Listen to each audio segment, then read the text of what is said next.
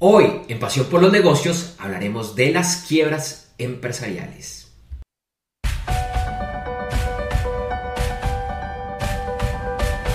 Si perteneces al grupo que vive y se mueve por y para los negocios, si eres del grupo de emprendedores, frecuentemente malentendidos, muchas veces tildados de locos o en el mejor de los casos, soñadores empedernidos, si eres de los pocos que no les importa las largas horas y el sacrificio para crear tu meta empresarial, donde la confianza en tu trabajo es lo único certero, si eres el único que ve y cree en tu sueño, si piensas en crear negocios, ya lo estás haciendo o ya pasaste la etapa emprendedora y hoy eres todo un empresario consolidado, y si sabes que vas a cambiar el mundo incluso si nadie más está enterado de esto?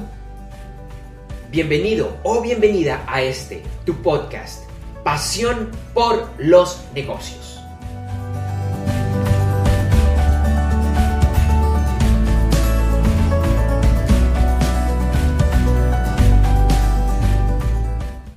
Hola, ¿qué tal? ¿Cómo estás? Te doy una cordial bienvenida a un nuevo episodio del podcast Pasión por los negocios.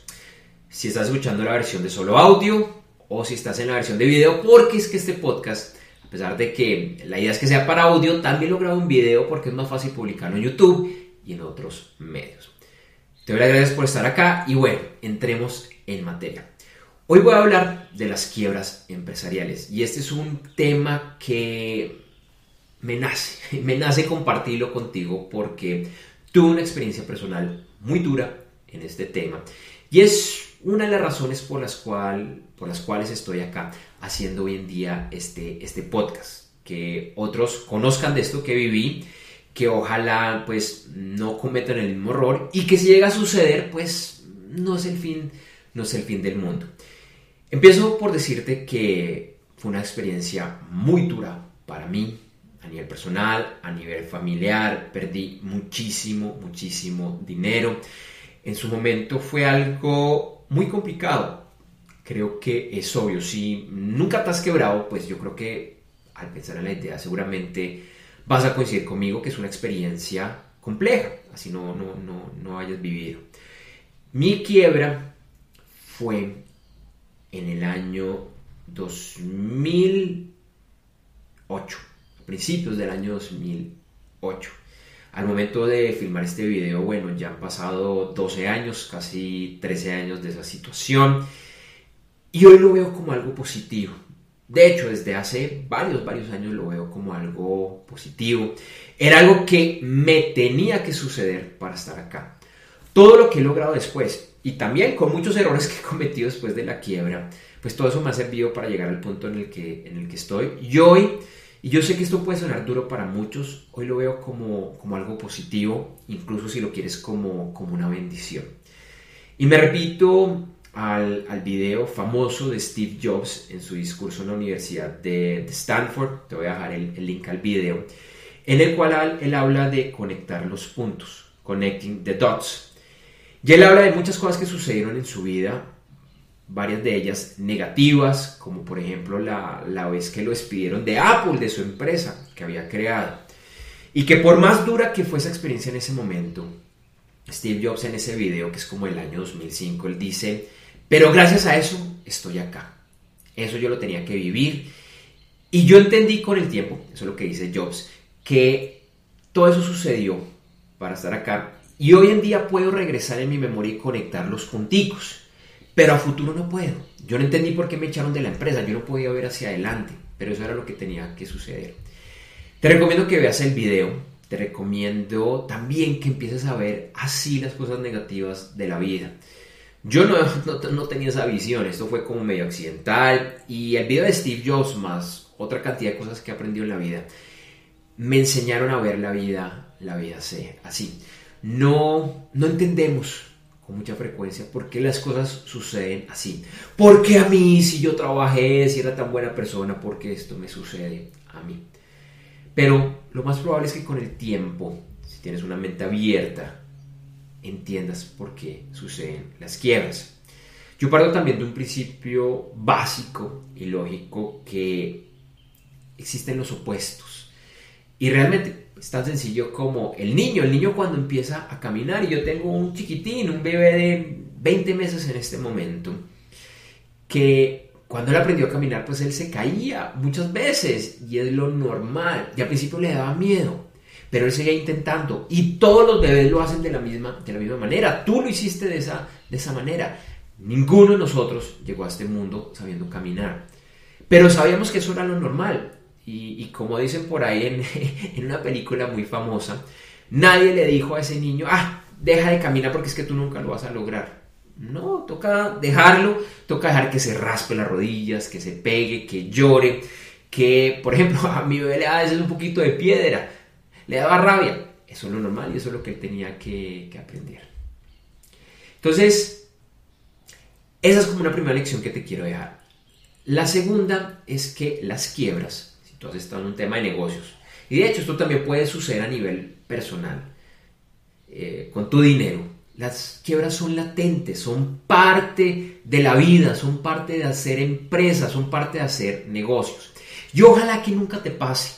Yo no le deseo a nadie una quiebra, más allá de, de lo que te digo, que lo que aprendí esa quiebra no lo hubiera podido aprender en ningún otro lugar, ni en libros, ni en cursos, ni en la universidad.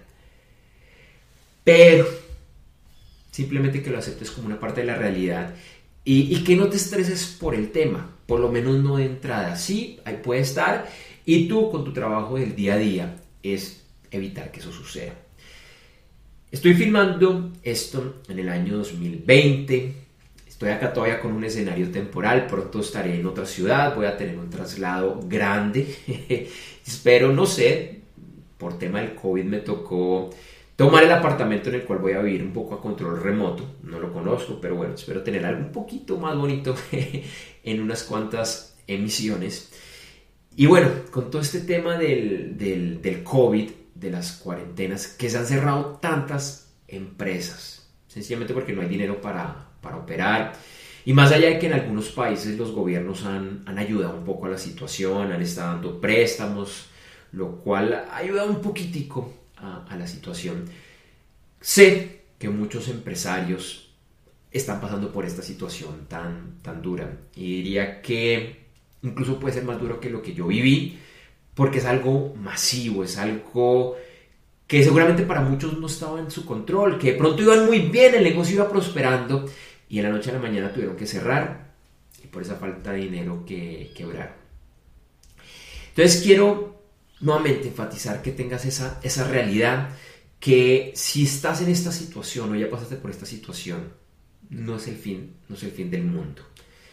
La vida es cíclica, todo se puede recuperar, excepto la muerte. Entonces, también te recomiendo tener mucha, mucha eh, paciencia, reinventarte, sé que esa es una palabra que está de moda, a veces un poco trillada, pero, pero sí que te reinventes, que lo siguiente es que, eh, que vas a hacer. De la misma manera, y no sé cuándo escuches este mensaje, puede que sea muchos años después que lo, que lo hice, es uno de los errores grandes que yo me cometí cuando, cuando tuve esa gran quiebra, es que yo tenía plan B. Yo pensaba, estoy joven, en esa época tendría unos 26, 27 años, no tenía familia, no tenía mayores responsabilidades, y dije, bueno, en el peor de los casos me empleo. Pues acá estoy yo, estoy bien, está mi cuerpo, pues eso es como, no lo quisiera hacer, pero pues está el plan B. Y resulta que el plan B se convirtió en mi plan A.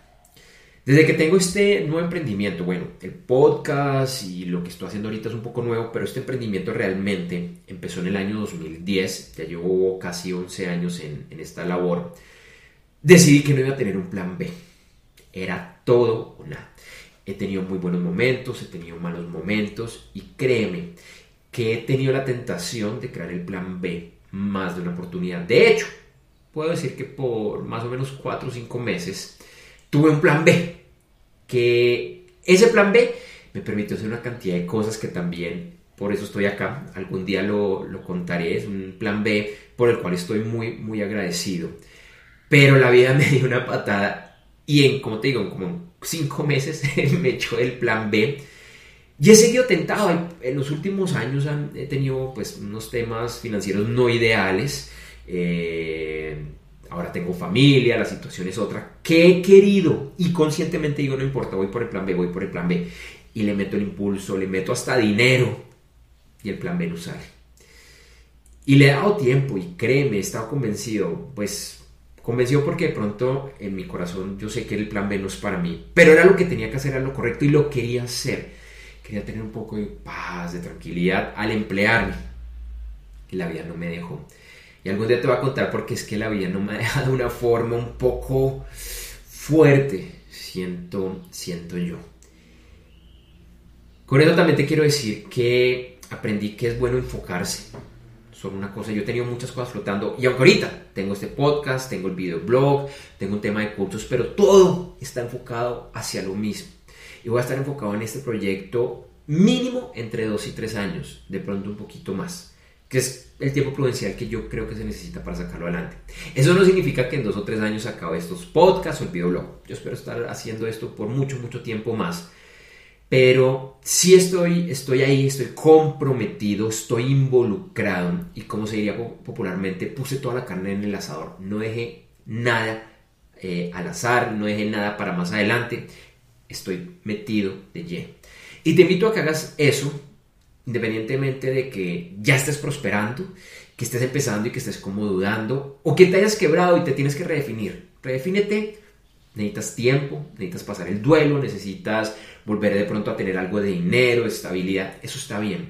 Pero apenas puedes, si tu ruta es la emprendedora, es el emprendimiento, es la pasión por los negocios, pues te invito a que retomes esta, esta ruta que al final del día más allá de las quiebras, de la pérdida de dinero, pienso yo que es una gran ruta y es una ruta por la cual vale soñar y esforzarnos.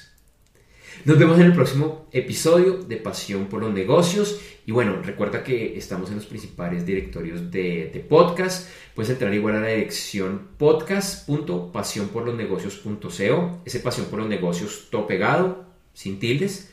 podcast.pasionporlosnegocios.co. Y ahí vas a encontrar dónde estamos. Entre otros estamos en Apple, en Deezer, en Spotify. Eh, también estamos en Google. Te invito a que te inscribas porque además recibirás alertas de nuestros siguientes episodios. Nos vemos en la próxima. Que estés muy bien. Chao. Gracias por ver o escuchar el podcast de hoy. Antes de finalizar, quiero hacerte una invitación muy especial y es que me acompañes en mi videoblog Gerentes 360 en Gerentes 360 revisamos y analizamos las principales noticias de la semana y de las que debe estar enterado un miembro moderno de la alta gerencia, empresarios, emprendedores, gerentes, CEOs, presidentes y mucho más. También contamos con invitados que explican temas interesantes para que los pongas en práctica en tu empresa o en tu vida. Gerentes 360 se lleva a cabo en vivo todos los lunes, martes y el lunes es festivo en Colombia y lo puedes ver en vivo en www.gerentes360.com donde encontrarás el horario de transmisión. En esta página también encontrarás los videos de episodios pasados. Gerentes 360 también se encuentra en los principales directorios de podcast, incluyendo los de Apple Podcast, Spotify, Deezer, Google Podcast, Stitcher y Pocket Cast. Puedes encontrar el listado completo en la dirección podcast.gerentes360.com. Lo repito, podcast.gerentes360.com. Estoy seguro que te gustará esta invitación y te espero en el siguiente episodio de Gerentes 360 y también en el siguiente episodio de Pasión por los Negocios.